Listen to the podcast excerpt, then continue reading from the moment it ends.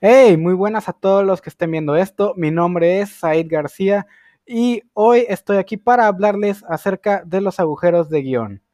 Empecemos por definir qué es un agujero de guion.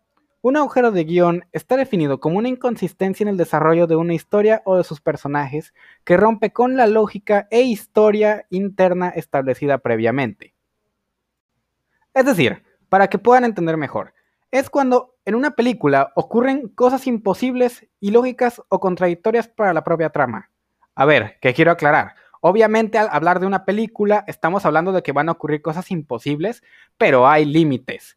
Por ejemplo, podemos decir que en una película, digamos, de Iron Man, obviamente el personaje principal, Tony Stark, va a poder volar cuando tiene la armadura, porque la misma película te dice que Iron Man le instaló propulsores a su armadura.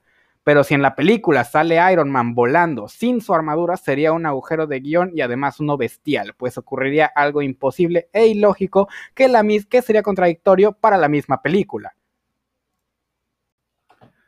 Si todavía no les queda del todo claro el término de agujero de guion, dejen que les dé uno de los ejemplos que yo recientemente encontré. Al ver la película Karate Kid pude percatarme de que, bueno, como sabrán, al final de esta, ocurre un torneo entre, en el cual hay un combate entre el protagonista, Daniel LaRusso, y el que podríamos llevar antagonista, Johnny Lawrence. Bueno, al inicio del torneo se indica que están prohibidas las patadas. ¿Y cómo es que el protagonista gana el torneo? Haciendo una patada voladora. Esto es un claro ejemplo de un agujero de guion. si nos vamos por el lado lógico, Daniel no debería haber ganado el torneo porque rompió las reglas. Pero claro, la película necesitaba que el protagonista ganara y el antagonista perdiera. Y al percatarse de esto, uno le puede dar risa. Pero hay otros agujeros de guion, los cuales les aseguro que no dan tanta risa, son hasta molestos y te hacen preguntarte por qué demonios contrataron a estas personas para escribir el guion. Varios de estos errores, de los cuales nada más no, se dan en toda la tercera trilogía de Star Wars. No me voy a poner en muchos detalles porque no hablamos de eso, pero déjenme contarles el que por lo menos a mí más me molesta, y se da en la novela película. En esta, que es la última película de Star Wars, el villano principal de toda la saga, Palpatine, regresa mágicamente de la muerte. Y sí, digo mágicamente de forma literal. En toda la película no te explican cómo fue que Palpatine regresó, y esto también es un agujero de guion, pues te deja con las dudas. La película te hace entrever como que es un clon, pero es que realmente eso no explica nada y de hecho te deja con más preguntas que respuestas.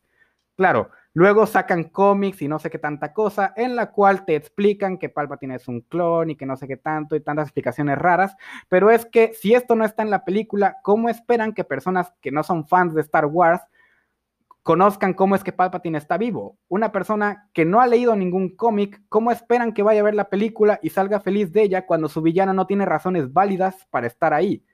Son estos agujeros de guion los que afectan de manera negativa a la película.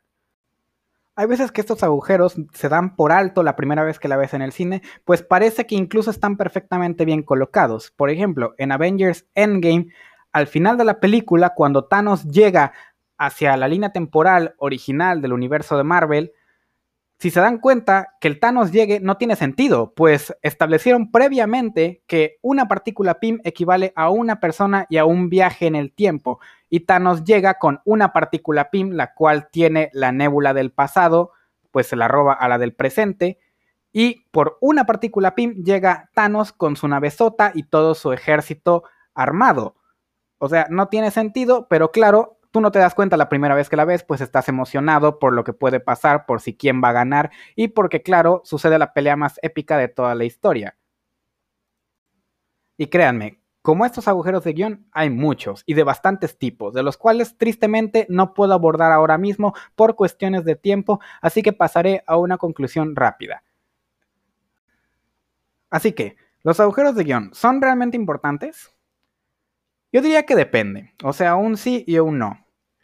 Me explico, los agujeros de guion pueden llegar a ser desde muy graves hasta muy leves. Depende bastante de si el agujero logra sacar de la narrativa al espectador y de si logra hacer que éste deje de sentir la narrativa y la historia de la película como algo orgánico y puro, a empezar a preguntarse qué clase de persona le dio luz verde a un guion tan ridículo. Con esta pequeña reflexión me despido, mis hermanos. Mi nombre es Said García. Muchas gracias por haberme escuchado. Bye.